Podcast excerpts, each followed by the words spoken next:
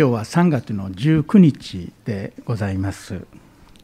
福岡大学は毎年3月19日を、えー、卒業式の日と定めております。もう曜日に関係なく毎年3月19日ですね、えー、今日は福岡大学の卒業式でまた藤崎君の誕生日でもあります。余計なことを言ってしまいましたけれども、まあ、この卒業式の季節を私たち今迎えておりますけれどもこれまでこの季節に私たちは数々の別れを経験してきたのではないかと思います。別れのたびに別れの言葉を聞きまた語りそれを交わしてきたと思うんですね。そしてそれを糧にして別れの悲しみであるとか寂しさを乗り越えて前進してきたのではないかと思います。そういう意味で時期にかなった別れの言葉を語らなければならないものだなということを思わされます。今日は、えー、パウロの別れの言葉を読ませていただきたい読ませていただきましたけれどもそこから学ばせていただきたいと思います。今日の題で、えー、中心という言葉を、えー、漢字を書いてしまいましたけれども何人かからかこれは何と読むんですかとあの質問をいただきました。中心ですね。心の底から、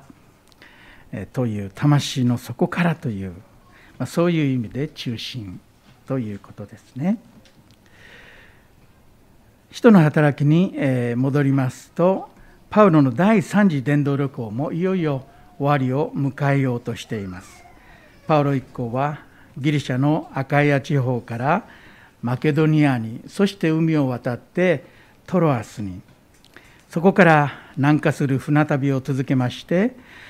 その途中あえてエペソに立ち寄ることをせずにメレトスという小さな港町に寄港いたしました。そのミレトスから北の方に約50キロほどのところに大きな中心都市エペソがあるわけですね。パウロはそのミレトスから使いをエペソに使わしましてエペソの教会の長老たちをミレトスまで、えー、招いております。そしてそこで最後の別れの挨拶と勧めをしたわけです。その目的は彼らを励ますことだったと言ってよろしいと思いますね。その別れの言葉が18節から35節に、え、比較的長く記されております。これはパウロの、まあ、魂の底から、まあ、中心からということですね。えー、出てきた、まあ、渾身の別れの言葉なのではないかと思います。まあ、読むたびに私自身、えー、励まされますけれども今朝はこのパウロの別れの言葉から学んでみたいと思います。まず学びます第一のことはですねここにパウロは自分の証として自分がどのように生きてきたかというパウロの生き様をまず証ししているということです。パウロの生き様がどのようなものだったかということがよくわかります。パウロはいつもどこでも私は福音によって生きるんだと、福音によって生きるということを徹底してきた人だったと思いますね。パウロの証から彼がどんな生き方をしたのか少なくとも3つのことがわかると思いますね。第一のことは18節から21節に書かれていることですけれどもパウロは本当に福音にふさわしく誠実に生きた人であったということです彼の生き様はエペソの長老たちや兄弟姉妹たちも3年もいたわけですからよく知ってるわけですね。そしてパウロがそのように自分のことを正直に明かししても誰もつまずく人はいなかった。ああパウロは、えー、うまいこと言ってるとか言葉だけだとか言う人はいなかったんですね。18節でいつもどのようにあなた方を方と過ごしてきたかよくご存知ですと語っていますね。数々の降りかかる試練の中でパウロは謙遜の限りを尽くし涙とともに主に仕えてきましたと証ししています。そして有益なことであればどこであろうとも私は教えてきましたし神への悔い改めとイエス様への信仰を証しして伝えて教えてきましたとそのパウロの生き様と働きをエペソの信者たちはつぶさに見てきたわけですね。まあ、ここを読みながらいつも思うことですけれども果たして私はパウロのようにこのように言えるだろうかととてもとても言えないなと本当はこういう挨拶をしたいと思うんですけどもまあそこはちょっとできないので、えー、もうその立派な証はパウロさんに譲って、えパウロさんの証を通して、え共に学んでいこうとそういう思いですね。自分に置き換えて考えるとパウロのように謙遜の限りを尽くし涙とともに主に仕えてきましたとなかなか言えないんじゃないかとむしろ反省だらけでこれもできていないあれもできていないあれも失敗したというそういったことがいっぱい出てくるのがまあ私たち多くのものの現実ではないだろうかと思いますね。しかしここで私たちはパウロはこのように証しできたということこれはやっぱり私たちは覚えなきゃいけないと思いますね。パウロが傲慢でうぬぼれ屋だったからできたのではありません。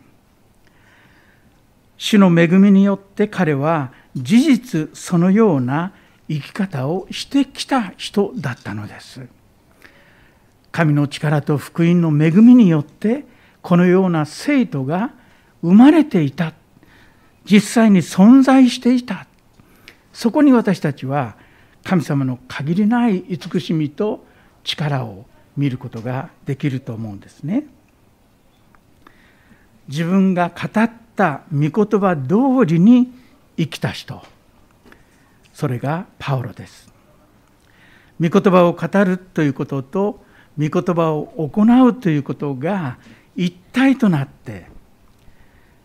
見事にそれが実を結んでいます。まあ、パウロの働きが実を結んだ、えー、秘訣はどこにあるかというとやり方がうまかったとか手腕家だったとかなかなか人を引きつける魅力的な人だったとかそういった人間的な要素ではなかったと思うのですね。彼が教えている言葉とそして彼が行っている行いとこれが見事に一つになっていたこれがパウロが神様に祝されて用いられた秘訣だったのではないかと思います。私たちの問題は言葉と行いが有利していて一致していないということですね。言ってることとしていることが違う。だから説得力がないと。その点原稿が一致していたパウロを私たちは模範にしなければならないと思います。大阪で有名な本当によく知られた大先生ですけれどもある時に子供が朝起きてちょっとベッドがえー、布団がぐちゃぐちゃしてベッドメイキングしてないので、えー、ちゃんとあのしなさいと注意したそうです。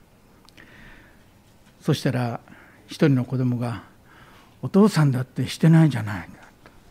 言ったそうですね。でその先生の偉いところはそう言われたら「ああそうだ」と本当に反省してそれから毎回自ら率先してやるようになったそうです。それを見てびっくりしたのは奥さんでした。ああすごいそれから子供は何にも言わなくなったんですね私たちは口では言うんですけれどもなかなか、えー、行いが伴えないから忠告するとあなたには言われたくないというそういう言葉が跳ね返ってくるわけですね。エペソの兄弟姉妹たちはパウロのこの立派な証を聞いて私は謙遜の限りを尽くしてそういう言葉を使ってもパウロさんは本当はそうじゃないんだけどとかあなたに言われたくないとかそういうことはこれっぽっちも思わなかったんですね。本当に素晴らしい生徒を福音の力が育て上げたんだなということを思いますね。パウロから学ぶ2つ目のことは22節から27節ですけれども特に24節からパウロという人は目標を見失わなかったということであります。彼は救われた時にイエス様から与えられた任務を生涯忘れることはありませんでした。いつもそれを優先しそのために生きてきました24節で彼は告白していますね。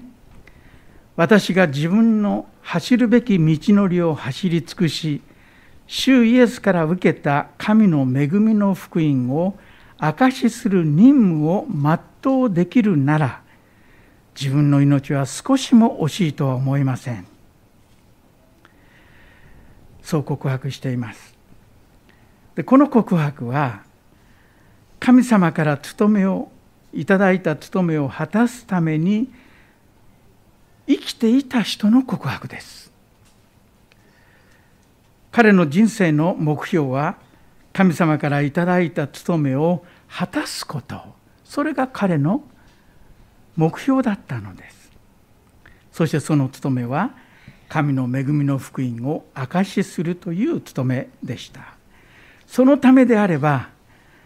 私が多少危険な目に遭いあるいは苦しめられることになってもそういうことは私にとっては問題ではありません。この務めを果たすためならば私は自分の命さえ少しも惜しいとは思っていないのです。なぜなら私はそのために今神様によって生かされているのですからと。これがパウロの答えですね。私たちはクリスチャンとして神様からの目標を皆いただいていると思います。私たちは私たちクリスチャンは神様によって目的を持って作られ目的を持って救われ目的を持って今生かされているということを知っています。その目的とは何か？それは神の御心を御心を行い神様を喜ばせそして神様の栄光を表すことです。パウロにとってそれは福音の証しをすることでした。そして福音を証しすることは全てのクリスチャンに一般的に与えられている任務だと思います。私たちが神様から受けた務めのために生きるべきだということを表すもう一つの御言葉として第二コリントの5章15節があるかもしれません。そこには何と書いてあるかというとキリストはすべての人のために死なれました。それは生きている人々がもはや自分のためにではなく自分のために死んでくださった方のために生きるためです。と。自分のために生きるのではなく自分のために死んでくださった方のために生きるためです。と。これは私たちの目標です。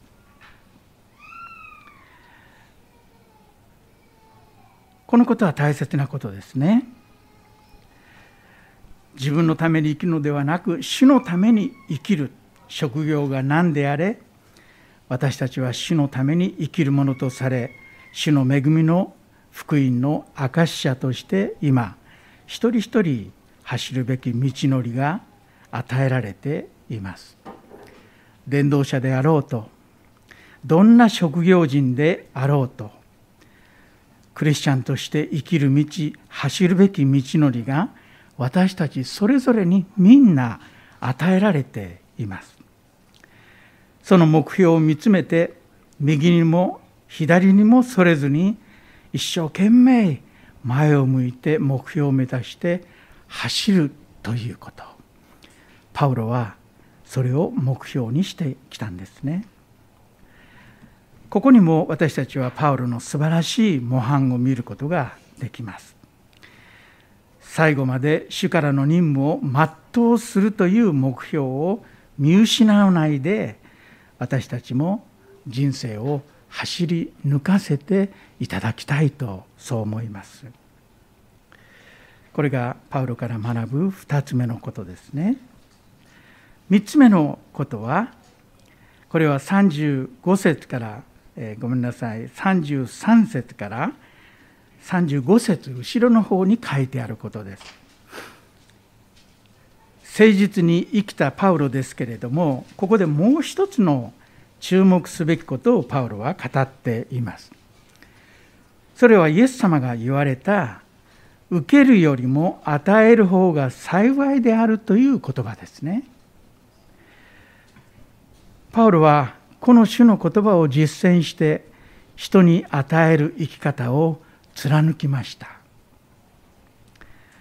人の金銀を貪ることをせず人の世話になるような無責任で怠慢な生き方もせず自分と人の必要のためにまた弱い人を助けるために彼は精一杯私は働いてきましたとそう証ししています。エペソの教会の人たちはそのようなパウロの生き様を見てきたわけですね。だからパウロのこの勧めを聞く心があったわけです。そしてパウロが書いていますのはパウロのそのような生き方をどう築けてきたのが何かというと主イエス様がおっしゃった受けるよりも与える方が幸いですという御言葉だったというんですね。ただこの御言葉は福音書のどこにも書いてないんですけれどもパウロがこう言ってますのでイエス様が語られた言葉であることには間違いないと思います。この世界ではこの世では世間からある程度評価されると多くの人は自分の名声や地位に満足してしまいます。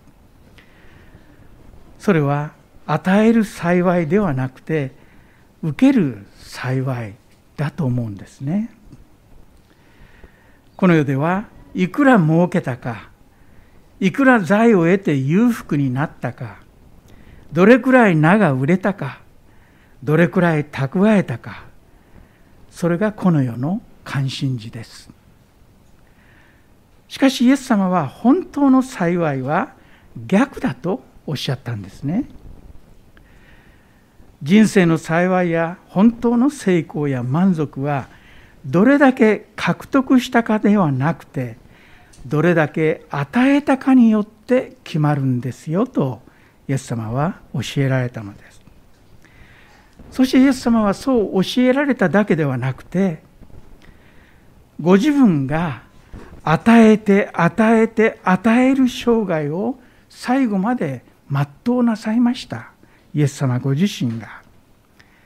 イエス様が私たちに与えてくださったものはイエス様の財産でもありません。イエス様の賜物でもありませんイエス様はご自分の命そのものをご自分そのものを私たちのために与えてくださったのですパウロはこのイエス様を模範にして私も迫害者であった私が神のしもべとされたのだから違法人宣教の使命が与えられたのだからこれは神様の憐れみだ。私もイエス様のように受ける幸いではなく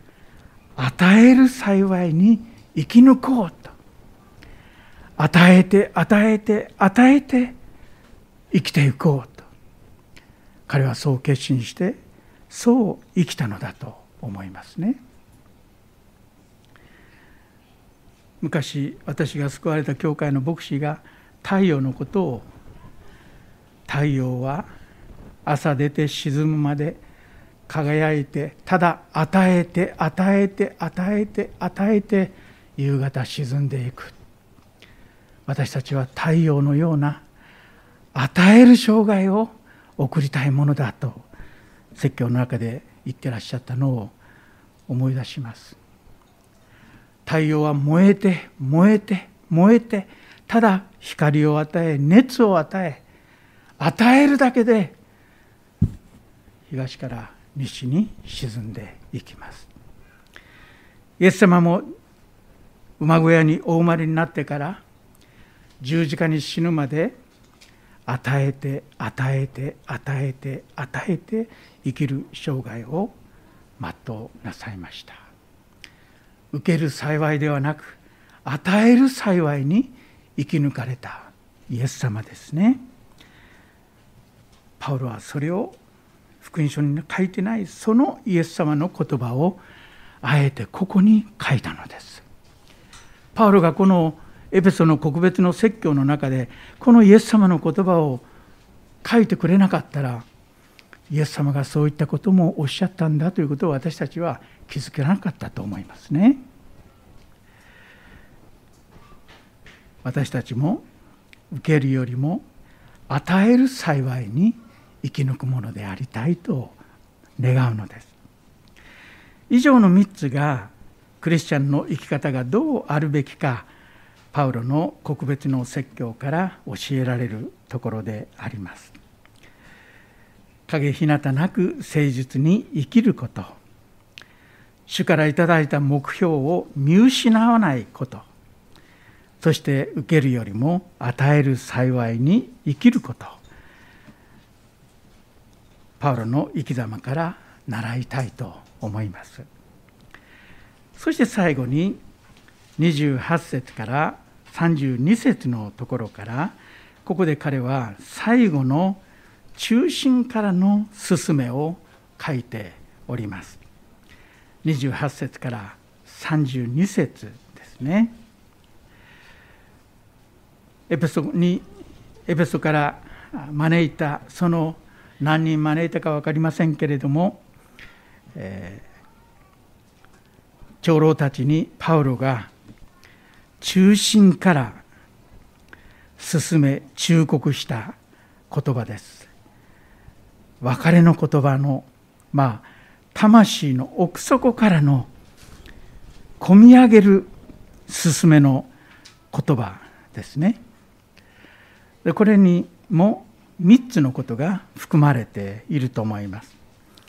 パウロは何を忠告したか進めたかというとまず第一に気を配りなさいということを教えました。28節ですね。あなた方は自分自身と群れの全体に気を配りなさいという命令です。気を配り見守るということですね。じゃあ何に何に気を配るべきか。2つのことをパウロは書いています。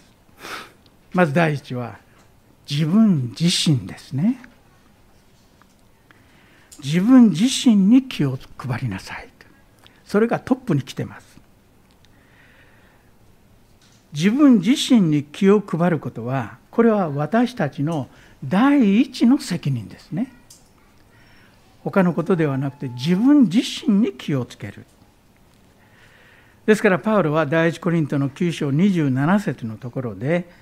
私は自分の体を打ち叩いて服従させます。他の人に述べ伝えておきながら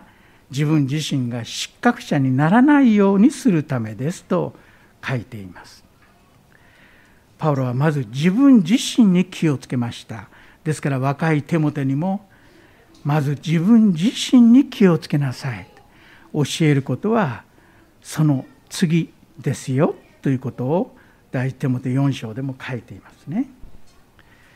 御言葉をまず自分自身に当てはめて自分自身が御言葉に従うんだと率先して従うんだということですね。私に洗礼授けてくださった先生にある時に先生が大切にしてらっしゃることは何ですかと大学生の時に生意気にも尋ねたことがありました。先生何とおっしゃったかというと自分自身が率先してまず従うことですと。そうおっしゃったのは今でも耳に残ってますね。自分自身がまず従うことです。これが自分自身に気を配ることなんですね。そして次に長老たちに言ったのが群れ全体に気を配りなさいということですね。自分のことだけでかまけちゃダメですよ。自分のことを次は群れ全体です。群れ全体に気を配りなさいと。群れ全体というのは教会全体のことですね。この場合はエペソの教会でしょう。なぜ教会全体に気を配る必要があるのか。29節から非常に生々しく語られております。私は知っています。私が去った後凶暴な狼があなた方の中に入り込んできて容赦なく群れを荒らし回ります。と。すごい言葉ですね。やがて教会に凶暴な狼が入り込んできて容赦なく教会を荒らし回り混乱させるというのです。これは偽りの教えを唱える偽教師や偽預言者たちあるいは十字架の福音に反対するユダヤ主義者たちあるいは異教的な教えを教会に持ち込もうとする人々のことでしょう。悪魔は教会を何とかして真理から引き離そうとして虎視眈々と機会を伺いそして戦略を練っているんですね。私たちが忘れがちなことがあると思います。それは今もサタンは活発に働いていて教会は今も霊的戦いまあ戦時にあるんだと。戦闘中にあるんだという事実を私たちは忘れてしまいます。そして教会に行くことによって信仰を持つことによっていかに自分が恵まれて自分が幸福になるかというそのことだけ考えている。そのことだけ求めて教会に来る。いやそうじゃない。それも大切かもしれませんが私たちは今もサタンの攻撃の中にあり戦闘中なんだ戦時なんだという意識がこういった御言葉から分かりますね。サタンはこの世の神と聖書の中に書いてありますけれども霊的領域において思想的宗教的な分野で倫理道徳の領域で経済や日常生活の分野でまた私たちの健康という体に関する領域で今もサタンは働いています。サタンは教会を惑わし何とかして正しい信仰から引き離し教会に対して批判的にならせそして偽りに引き込もうと一生懸命です。先週も異端の新天地というのがありますけれどもその新天地についての学び会に Zoom で参加いたしましたけれどもその中で講師の方が語られた言葉に韓国だけで私はキリストだという人物が約200人いるそうです。初めて思いました。知りました。そんなにいるのかと。しかもその偽りに騙される人々が後を絶たないというのです。多くの人は教会に行ってた人です。騙される人たち。そして異端は規制の教会に静かに巧妙に入り込んで教会を乗っ取ろうとする計画を綿密に立ててそしてそのための訓練までしているというのです、想像以上でした。神様は教会を偽りと混乱から守るためにどうなさったかというと群れの監督として長老たちを立てられたというのがパウロが28節で言ってることですね。これが神様の方法でした。監督っていうのは別な言葉で言えば長老指導者今日の牧師同じような意味で使われている言葉です。ペテロも使徒でしたけれども彼は手紙の中で私は長老の一人だと呼んでおります神様は長老たちを立ててキリストが十字架の地の犠牲をもって買い取ってくださったそして生み出してくださった神の教会を養い育てられます。パウロはエペソの長老たちに教会は霊的な熾烈な戦いの中にあることを忘れないで教会を真理のうちにしっかりと守りなさいとそう進めたんですね。これは現代にも本当に必要な進めだと思います。さらに30節でびっくりするようなことを語っていますね。あなた方のあなた方自身の中からもと書いています。あなた方自身の中からもということはどういうことですか？今パウロの目の前に立っているエペソから招かれてきたその長老たちの中からも曲がったことを語り信者を偽りに引き込もうとする人々が出るということですよね。そのことをパウロは臆することなく彼らの面前で厳しく警告したのですこういった記事を読むと私たちは教会は果たして大丈夫だろうかと心配になりますね。しかしパウロは大丈夫だと。いたずらに恐れる必要はないということも教えています。31節ですね。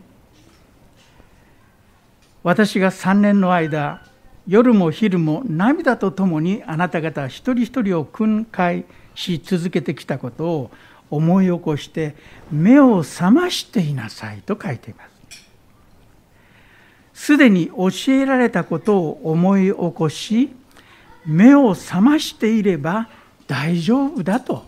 言うんですね。自分のことだけ考え仕事のことだけ考えこの世のことだけを心考えて心を奪われ神様のことをあまり考えない聖書のことも考えない信仰やあるいは兄弟姉妹のこともあまり考えないそういったことから心が離れているとすればそれは眠った状態でしょうそれは非常に危険な状態ですね。そうならないように教えられている御言葉を思い起こし目を覚ましていなさいと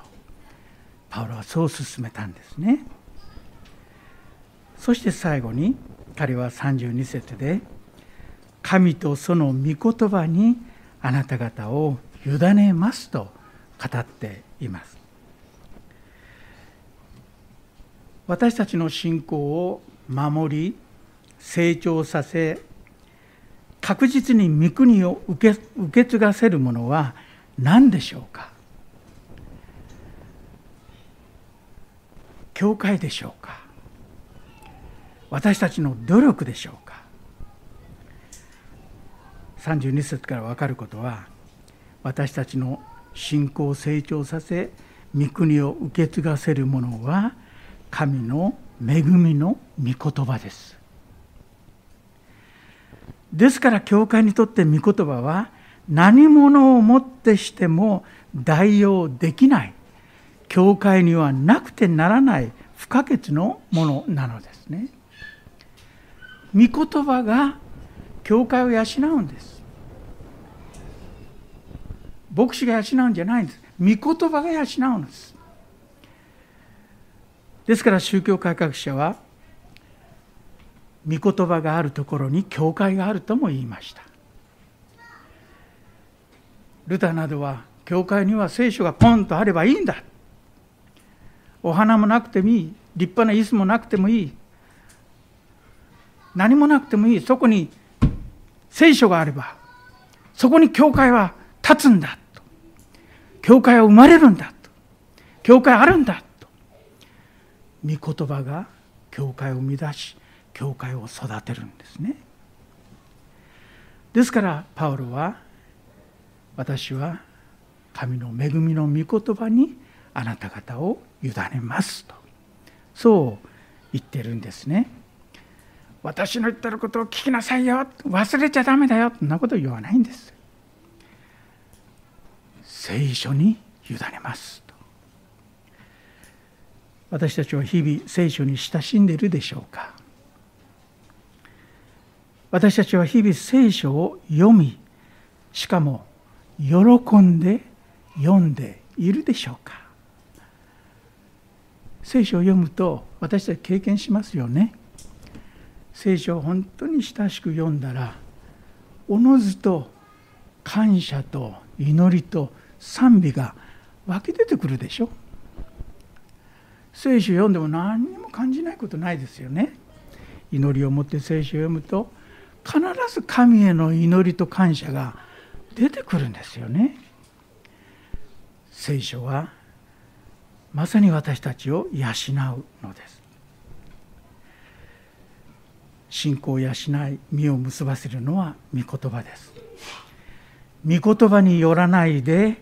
強い信仰が育つことはありません。